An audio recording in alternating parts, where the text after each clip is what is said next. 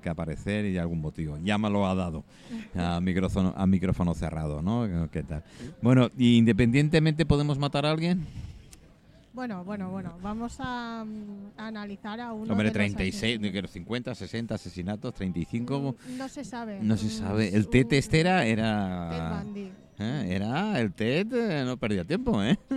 No, no, y además es el, uno de los primeros asesinos así catalogados, porque antes el concepto... Ah, se catalogan. Sí, porque antes asesino en serie no existía. O sea, no, no, no se había estudiado ese perfil y bueno, que un asesino matara varias veces era algo muy raro, ¿no? Y hasta, bueno, yo creo que fue a partir de Ted Bundy que empezaron a estudiarlo y, y bueno, ya asesino en serie todo el mundo sabe lo que es. La, la verdad es que como siempre un poquito intento hacerlo, eh, cuando me pasaste el nombre eh, de nuestro personaje de, de- de- de hoy, eh, y es que me sorprendes cada vez, porque íbamos de 30 a 35 a 40 y ahora ya ni se sabe cuántos. No, porque, bueno... Y el próximo otros- me da miedo preguntártelo. Eran otros medios, mm, años, pues sí, 60, 70, no había los medios que tenemos hoy en día, mm, sobre todo comunicaciones entre estados y departamentos y tal, no era tan fluida, entonces se perdía mucha información por el camino. Eso hacía que las investigaciones eh, fuesen, pues, en fin, Vamos, lo que hablábamos es entre la inmediatez y las redes sociales, que no, no, mm, no. no. Y bueno, él, pues gracias a esto pudo mm, delinquir durante unos 12 años. Sin que nadie se enterara. Estuvo matando a gente. No, no, no, no. De hecho, mm, lo cogieron porque, en cierta manera, él perdió el miedo a, a que lo detuvieran porque se escapó dos veces. Vamos, encima se hacía de chulo, entonces, ¿no? Sí, sí, Prepotente. sí. Era muy narcisista, que es una Pe- característica que, que muchos asesinos en serie comparten. Y además creo que hacía vida normal, es decir, que era un bipolar total. Sí, no era bipolar, sino que él tenía ese lado oscuro, como 50 sombras de Grey, pues igual. Eh, Bárbara, no vayamos por ahí, que me hago yo asesino en serio directamente. No, pero realmente él encontró en el, en el sexo una, una vía de escape. ¿Mm? Mira, él era una persona que mm, se inventaba un poco su vida, pero la realidad es que nació en una familia un poco desestructurada. Su madre era muy joven cuando lo tuvo y entonces los abuelos paternos lo criaron. A él lo engañaron y le dijeron que en realidad sus abuelos eran sus padres y su madre verdadera era su hermana mayor. Entonces, bueno, ya nació así con mentiras. Además, su abuelo barra padre era una persona muy violenta, eh, maltrataba um, tanto a su pareja como a los niños. También tenía maltrato contra los animales y bueno, nació en el seno de una familia ya con violencia y... Esto recuerda a todos los casi que hemos tocado, ¿no? Sí. Es el, el mismo patrón sigue. Sí. Con el ruso la semana pasada. Mm, Sí, sí, sí, sí. Es que es uno de los factores de riesgo. Nacer en... Creo Eso que- no quiere decir que, que- todo el mundo que nazca en una familia desestructurada. Creo que voy a borrar parte de mi historial de currículum vitae. No, claro, es que ya te veo venir. Um, no quiere decir eso, pero sí que es verdad que es un factor de riesgo, es una variable que se tiene que tener en cuenta y sobre todo en esta gente, ¿no? Él eh, era muy buen estudiante, se sacó derecho y psicología. El problema es que, por ejemplo, derecho se lo quiso sacar en una universidad de Washington y eh, por sus notas mediocres no llegó a entrar. Eso pues le causó, imagínate, una persona trauma. que- narcisista, claro. No. no entendía, ¿no? Como él no estaba en la mejor Ujú. universidad. Sí, A ver, era... De hecho, quiso ser gobernador eh, en Estados Unidos, o sea... Qué suerte tuvieran en no ser elegido. sí. No, pero estaba muy metido en política. um, bueno, al fin y al cabo era un, un personaje eh, modelo de esa época. Un estudiante excelente, porque aunque sus notas no fuesen mucho, o sea, muy buenas, uh, era una persona muy aplicada. Él decía en las cintas que se grabaron que uh, no era que fuese una persona marginada, sino que él prefería ser más serio y centrarse en sus estudios que relacionarse con, con chavales que, que, bueno, que no tenían mucho No, tonto no era, ¿eh? No, Sabía, sabía encauzar y sabía el punto Claro. flojo de los demás. él, si tú ves, eh, para gustos colores, ¿no? Pero si veis las imágenes de este asesino, no era una persona eh, que físicamente tuviese problemas. O sea, era atractivo, era embaucador. um, de hecho, todas sus víctimas eran chicas universitarias y no tuvieron problema en irse con él. O sea, que físicamente mm, no tenía ningún problema. Lo que pasa es que él eh, no tenía la vida que deseaba y bueno, tuvo una novia en la universidad que era morena, o sea, con el pelo negro, perdón, y Mm. liso. Ahora os explicaré por qué os doy este detalle. Que era de clase alta y bueno, él se enamoró de ella, pero se sentía que, que- que no podía satisfa- satisfacerla porque no podía llevarla a cenar, no le podía comprar ropa, como ella estaba acostumbrada. No podía lucirla y como ella, eh, que era de un alto nivel, me imagino, ¿no? Sí, sí, sí, sí. Para él eh, estar con ella era todo un honor, ¿no? Porque había conseguido pues un ideal, pero no era recíproco. Y bueno, al final esa relación terminó y todas las víctimas tenían el mismo perfil. Era el mismo perfil que, que tenía esta chica. O sea, Si las buscaba, Sí, morenas, con el pelo liso, universitarias, de una clase media alta. De hecho, en una de las grabaciones, porque bueno, hay una serie en Netflix, ah, hay, ¿no? sí, que se llama Las grabaciones de Ted Bundy, una cosa así. ¿Son fieles o son plan Son, son las suyas, son las Ah, suyas. vale. Sí, sí, sí. De hecho, mm, cuando lo condenaron, me adelanto, pero lo condenaron a muerte, uno de los años fue un, un periodista a hacerle entrevistas y tal, porque él, aun estando en el corredor de la muerte, sentía que, que tenía que ser el protagonista y quería pues que se le hiciese un libro o una película hablando de él. Y entonces en una de las grabaciones eh, dijo que a lo mejor el asesino, porque hablaba en tercera persona, no decía que, que era, que había sido él, que a lo mejor el asesino lo que quería era vengarse de alguien con ese mismo perfil. Ahí ya tenemos una pista. Inteligente. Mm, sí. Y bueno, eh, ¿cómo lo hacía? Él iba mm, a campus universitarios en Seattle, ahí en Estados Unidos, y mm, pues unas veces iba con el brazo escayolado y pedía a las chicas que le ayudasen, las metía en su coche, les daba con una barra de, de hierro, de madera en la cabeza para dejarlas inconscientes y luego, pues bueno, ah, era terrorífico porque les daba una paliza de muerte, les mordía, ah, en algunos ¿Sí? casos arrancó los genitales a mordiscos. Dios. Um, de hecho, una de las pruebas uh, para incriminarle fue un- ver la, la mordedura en uno de los cuerpos y compararla con la suya. Y Mm. obviamente coincidió, ¿no? Uh, Dios. sí, era una violencia Sádico, extrema. eso sí es sádico, ¿eh? Pero ya no contento con eso, después de matarlas las violaba. O sea, también había un ¿Una vez componente- muertas? Sí, necrofílico, sí.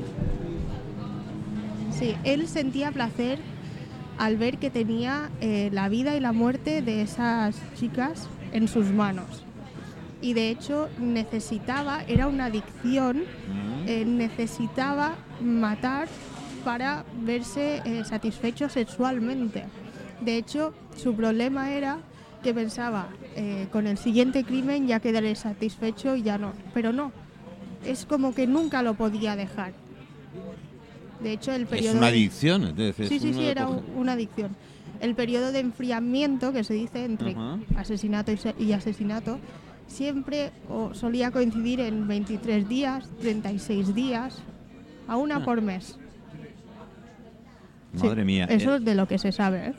porque hay muchos Ah, eh, crímenes que no se saben. Si estoy contestando a alguno, digo, pues, pues, no, oye, no, perdonar, lo que trae Bárbara es, va increciendo, porque yo te digo, y lo he dicho, la de la semana que viene no se lo pienso pedir. No, a ver, Ted Bundy es eh, muy famoso, es uno de Sí, los yo cuando me lo dijiste hace un poquito, famosos. me acordaba, no sé si es alguna serie o algo. Sí, también. Ahora que, sí, eh, no, no, no es de los que pasó desapercibido, No, concretamente. sobre todo Porque por además era joven y lo que tú dices es cierto. Tenía un buen parecido, decir, que no es que fuera... El típico monstruo, como Sí. el de la semana pasada. Bueno, sí, porque el otro, pues, el ruso, la cara y... Da- daba miedo. No, no, daba miedo. La Mm. verdad es que sí. Sí, a ver, él consiguió eh, su propósito y era ser recordado. Mm. Él pasó a la historia probablemente por esas grabaciones, aparte de por, por los crímenes que cometió, ¿no? Pensad que en los años 70 en Estados Unidos tenían muchos problemas. Estaba la inflación, la guerra con Irak. eh, Sí. eh, Sí, tenía- estaba el país un poco revuelto con todas las circunstancias externas e internas que tenía. Pues imaginaros ya con todos esos problemas que en campus universitarios estén desapareciendo chicas. Y la, la cosa es que no las encontraban. A él se le imputan unos treinta y tantos asesinatos, pero no se pero sabe. Cambió por, de estados, ¿no? Dice que eh, no era en un mismo estado, sino No, no, que no. fue ah, yendo... La gran mayoría, es que claro, como no se han encontrado los cuerpos, pero la gran mayoría eran en Seattle. La gran mayoría en Seattle. Mm, sí, sí, sí.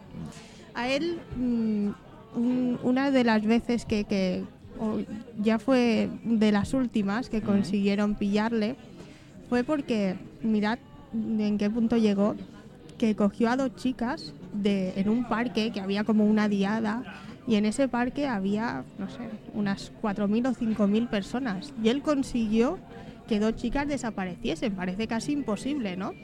Bueno, a veces eh, sí, aunque se dice que tú para intentar eliminar, a- es decir, eh, no ver algo es haber viendo mucha cosa en medio. Es decir, que es aquello que parece, habiendo tanta gente, que dos desaparezcan parece ser...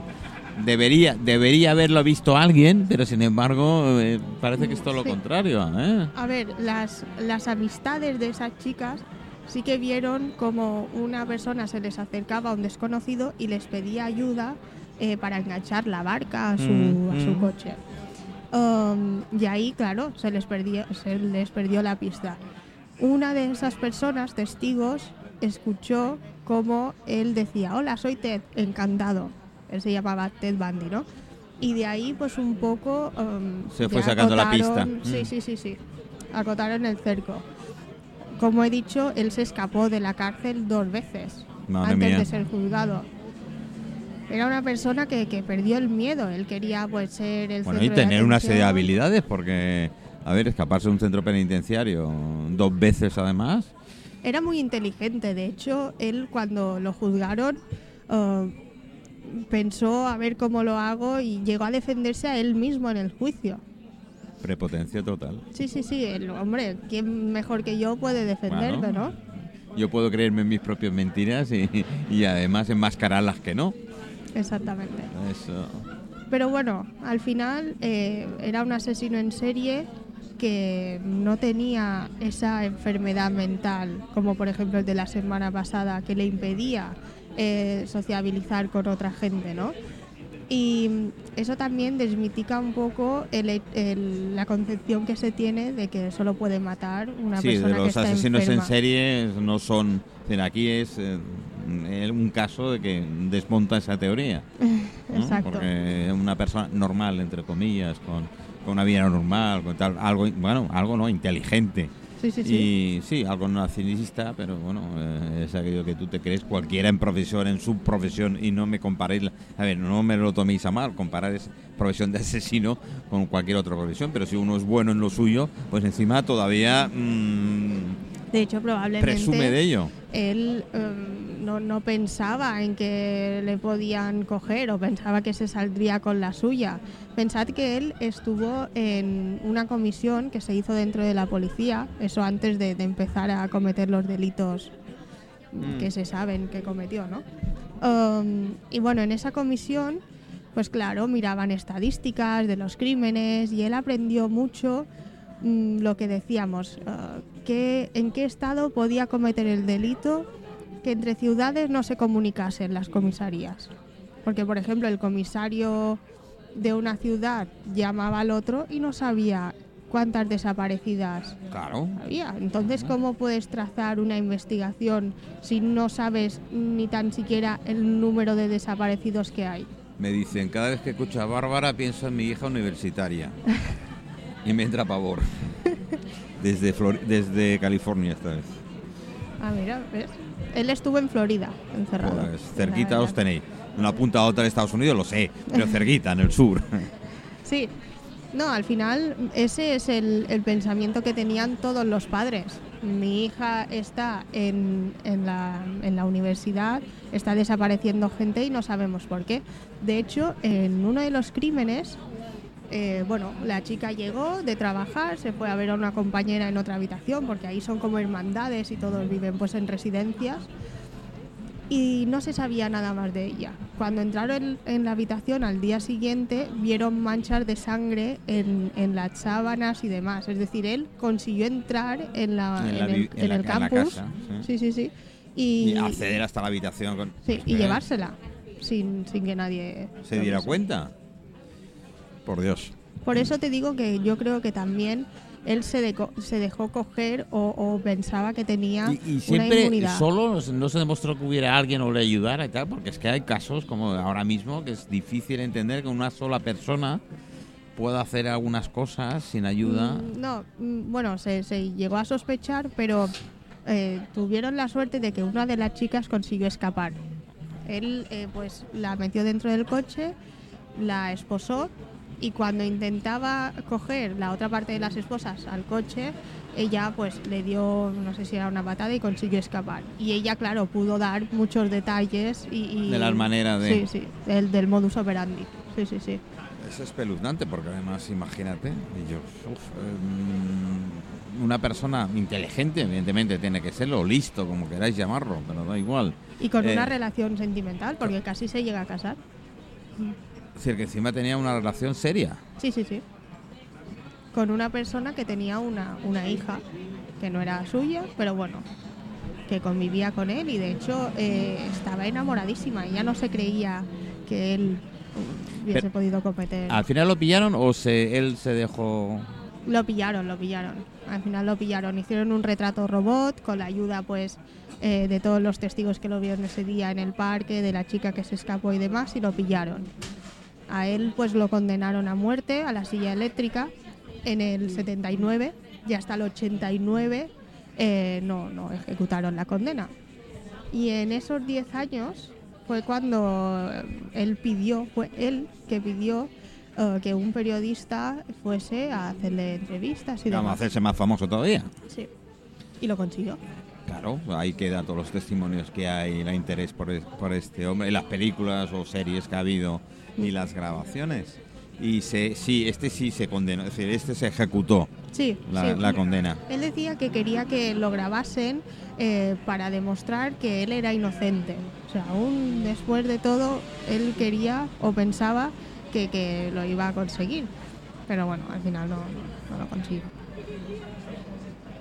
Es que es, es curioso, porque claro, intentas meterte en... no, yo es que so- soy imposible, por, por muchas veces que me veas hablar y decir cosas y tal, soy incapaz de po- poderme meter en, en- en- en la cabecita de esa gente y pensar de esa manera. Aunque a veces me da algún arrebato, ¿eh? tengo que decirlo. ¿eh? Pero eso es porque mm, tú tienes sentimientos, puedes empatizar, tú sabes lo que Sí. la otra persona está sintiendo. Un psicópata tiene una inteligencia emocional... mm, Cero prácticamente. no, no, no, al ¿Sí? revés. ¿Al revés? Sí, porque ellos no sienten tristeza, por ejemplo, pero si se les muere una, una persona cercana, lloran porque saben que en ese momento les toca llorar. Acordémonos de, mm, Vale. eh, de Quezada Vale. con el crimen del pescadito de ese niño. sí. Ella también dicen que es una psicópata de manual. Ella lloraba cuando el niño desapareció. Vamos, pero tenía que ser el manual y en ese momento tocaba llorar. Mm, Exacto. Ellos son inteligentes y saben en lo que toca en, En cada, momento. Vale. Por eso pasan desapercibi- desapercibidos. Desapercibidos, Sí, sí, sí. Tenemos un psicópata por cada 100 habitantes en la sociedad. no soy yo, ¿eh, chicos? bueno, yo bueno, no sé yo, ¿eh? ya sabía que iba a soltarlo, Bárbara. Eh, no, pero Eh, eso ah. no quiere decir que todos sean delincuentes ni asesinos en serie, ni mucho menos. Lo que pasa es que a algunos pues se le juntan muchos Ah, bueno, si vamos por ahí, yo me apunto, ¿eh? Y, y probablemente nunca eh, vamos a saber que esa persona, ese compañero, familiar, lo que sea, es un psicópata. No, no lo sabremos nunca. Y probablemente él tampoco lo sepa. Él tampoco se dé cuenta. No sé si fue ayer o anteayer que leí, en- había un artículo que salió en prensa sobre el tema de un, psicópata diciendo, no sé, lo tengo que, tengo que buscarlo, que, que eran personas normales, que eso padecían en un momento dado una psicosis o un, arrebato. Mm, no, no, no sé cómo, no, no, ahora lo estoy, eh, me lo estoy inventando, porque leí la noticia como siempre, los titulares, pero no, no dije ya, no tengo tiempo, ya, luego la leo y después por lo que nos ocurre, después no la leí. Sí, tenemos que pensar que si, en- si entendemos que un psicópata delinque cuando tiene un brote, es una persona enferma que en ese momento no puede controlar sus actos. Y un psicópata no para nada. Él sabe perfectamente qué está haciendo en cada momento. Es sabe consciente diferenciar- totalmente de todo lo que está haciendo. Claro, sabe diferenciar el bien del mal, porque es que si no es inimputable, ¿qué hacemos con esa gente? ¿Lo metemos en un psiquiátrico penitenciario cuando no hay tratamiento? No, no, no. Soltamos a políticos, así que manda uno más, uno menos. No, claro, pero esa gente, pues probablemente hay algún político eh, que es un psicópata no despistas. y, y probablemente en economía hay muchos jefes de empresas Sí, y tal que, que, que dicen... Si "A ves la situación, la ser". forma de trabajar y la forma de tratar a la gente, es un momento que te lo puedes llegar a plantear, ¿eh? Sí, sí, ¿no? y además es que existen, están entre nosotros. Mm. no- no- no. Pero bueno, tenemos que ir con cuidado porque al final si entendemos que son enfermos, eh, estamos diciendo que son inimputables. Y desde mi punto de vista, que no soy médico, pero bueno, al final he estudiado... eh, bueno, est- estás en, el- en el- sí, estás en el mundo, en ese mundo. he de- estudiado cómo se comportan, Eh. etcétera. Ah, ellos, los psicópatas, son conscientes en todo momento. En todo momento. Con lo cual se les puede juzgar porque Claro. están en, ple- en plenas facultades mentales, como decimos, ¿no? Mm. Un poco contradictorio, pero debería ser así. Y después tenemos otra variante. Ese psicópata que eh, reincide y reincide y sabe, sabes que va a, a matar sí o sí. ¿Qué, has- ¿Qué haces con esa persona? ¿Lo metes en la cárcel y si no ha cometido un delito de los que ahora se permite poner eh, la cadena, Perpetuo. no sé, la O sea, revisable? revisable, sí, sí. Bueno, es una cadena perpetua de estas raras. Sí. Eh, Si no puedes ponerle eso, ¿qué haces? ¿Lo vuelves a soltar? Pero si, si le condenas a una permanente revisable sabiendo que no tiene eh, capacidad de reinsertarte, realmente estás yendo en contra de la Constitución y manteniendo a una persona el resto de su vida que sabes que es un peligro para la sociedad. Con eso yo no quiero eh, catalogar. decir que, Mm. que tengamos que volver a poner la pena de muerte, ni mucho menos. Pero sí que se tendría que estudiar estos casos porque al final, si tú sabes que no se va a reinsertar y la Constitución te dice que solo se puede poner una pena con la finalidad de reinsertar y rehabilitar al preso, claro, ahí... A ver, ¿qué, eh, qué hacemos? Sí, esta es el, eh, la pescadilla que se mueve de la cola, ¿no? Es decir, que es, es un tema, echa la ley, echa la trampa, ya lo dicen. Mm. Eh, es muy duro porque, claro, eh, tú te encuentras en una situación a nivel de un familiar, de un amigo, de un conocido que ha sufrido, pues eso, un asesinato, una violencia o lo que sea, por una persona de estas. eh, la rabia es incontenible. Entonces tú por pegarle una patada en la espinilla seguro que vas a la cárcel. Y sin embargo él por, por hacer depende de qué cosas, pues eh, chico. Sí, es difícil catalogar. Aunque un día ya hablaremos, eh, primero a micrófono cerrado y eh, como abogada. Como abogada, ni siquiera como criminalista, ¿no? Porque me tengo que asesorar muy bien. Yo conozco casos y, viviendo muy de cerca, hay dos personas del entorno donde, donde vivo que el psiquiátrico no los quiere. ¿Qué hacemos? Es que eso no, no, no, no me entra en la cabeza. O sea, no, no lo puedo entender. A mí me tiene que Estas dar dos una personas tienen que estar. No, no, no. Desde quemarle el psiquiátrico a mil cosas. Pero no los pueden tener, que han preferido soltarlos. Pero claro, esta gente tiene que estar mm, medicada. No pueden soltarlos. Sí, es lo que le aguanta. La Y sí. medicación la venden.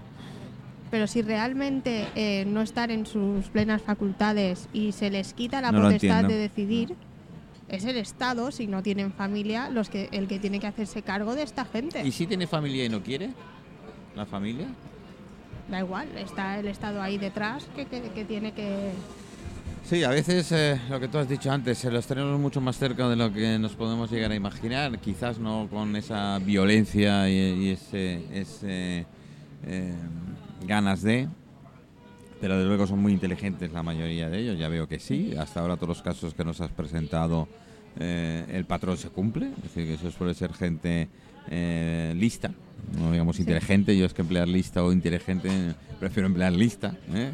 Lista quiere decir que en ese momento inteligente para mí es otra cosa. Pero en fin, a este hombre al final cumplió la, cumplió la pena de muerte, si se le electrocutó. Sí, en la silla eléctrica. La silla eléctrica debió subir la luz que te cagas a la factura. Desde luego, porque matar a una persona así, terrible. Y mm. más cosas de destacar de este TED. Bueno, nos tenemos me, que. Me suena muñeco peluche. Sí, no, además hay una película que se llama TED, que es de, de, un peluche, pero no. Um, quería decir, ya que llevamos varios casos y ahora ya podemos compararlos, que hay varias, varios factores que, o patrones que se cumplen en la gran mayoría. La primera es familias desestructuradas. Mm. Maltrato, ya sea maltrato a animales, que es lo habitual. O las propias personas. O a personas. Eh, después que son gente narcisista, que solo piensan en ellos y que en su mundo... Yo, yo, yo, yo, yo, yo, yo, yo. Que no hay que ser psicópata para ser narcisista, que esto ya es otro debate. No, sí. ya te puedo decir alguno que otro. Eh, después que disfrutan teniendo el poder y el control. Si os fijáis, yo nunca o casi nunca he dicho que los asesinos disfrutasen eh, penetrando a sus víctimas. de normal son actos sexuales, pero que predomina la violencia, el matar o la necrofilia. Que es lo que más disfrutan. Exacto. Eh, por eso se, se, entiende que la castración química no sirve de nada, porque aunque tú seas impotente, de hecho muchos asesinos son impotentes y violadores. Más bien se diría sacarle los ojos porque no vieron lo que hacen, ¿no? Yo creo que o cortarle las manos. O cortarle las manos. Mm. Bueno, desde un par de ideas de estas, chicos, a ver si coger nota. Um, pues bueno, poder y control. Y también que todos van por engaño engañan a sus víctimas, son manipuladores de, alguna forma, exacto, para llevarlas a su terreno, después eh, vejaciones, etc., ¿no? Para que ellas eh, sean lo más sumisas posible. ¿Qué es lo que va de lo que tú dices, donde verdad disfrutan? Sí, Sí, sí, sí, ellos, el, proceso, y de normal van en aumento. Eso de tener el poder y, ser dominador es, es, lo que de verdad les excita, entre eh, comillas, ¿no? Tanto en los crímenes como después. Eh, Ted Bundy llamó a un periodista para que fuese a la cárcel. Muerto el perro, muerto la rabia. Aquí son partidarios de, asesinato directo. No lo digo yo, ¿eh? Son nuestros oyentes. ¿Eh? No, no, a ver, al final es un debate que, que tiene que estar sobre la mesa porque tenemos casos que aún no sabemos que para mí es un vacío legal lo que hay. Porque no mm. podemos dar la espalda y pensar que claro, tampoco los puedes abandonar, pero tampoco puedes apoyar. Hay que mm, tenemos expertos suficientes como para hacer un comité etc. Siempre y cuando no eh, metamos ningún político. He dicho de expertos. Ah, sí, has dicho expertos. en la materia. Perdona, Bárbara, perdona. es un lapsus mío. Eh, no, expertos en la materia que al final estudian eh, este tipo de gente, estudian estos casos y que nos van a dar una solución eh, que tenga cierta lógica. Lo que me dices, por ejemplo, de este hombre que tendría que estar en el psiquiátrico y está fuera, es que no se explica. Yo tampoco. Y al final está en juego nuestra seguridad, la de nuestros hijos. ¿Y si pasa algo? Claro. ¿Tú quieres pagar el precio de no invertir un poco en investigación? Porque yo la verdad es que no. Yo no me quiero encontrar un día de estos no lo sé. Eh, hay que invertir más. Es duro tener que invertir en asesinos o en tratamientos en cárceles porque al final es como eh, mm, beneficiando a estos presos cuando se deberían morir, que es el pensamiento de la gran mayoría. Pero al final, como tenemos el sistema que tenemos, o mejoramos el tratamiento y la prevención en la cárcel o es que está en juego ya nuestra, sí, nuestra, seguridad. a nivel de sociedad, ya directamente, ya no a nivel de individuo. Pues, eh, Bárbara, ¿algo más? Eh? No, Espero poder sorprenderos también la próxima semana. bueno, ya este paso te va a ser difícil, ¿eh? Porque vamos aumentando cada vez la expectativa y, yo, por desgracia, el número de asesinatos, pero en fin, es lo que hay, es la historia y ahí, ahí están. ¿Algún español hay loco más, seguro, no? Mm, bueno, ya, ya, ya, le he dado, ya le he dado otra pista. no, pero sí. En fin, eh, gracias Bárbara Oliver por, por estar con nosotros. Eh, ha estado interviniendo en la primera parte con también un poquito con Damián y con, y con Chisco. Hemos tenido la gran sorpresa.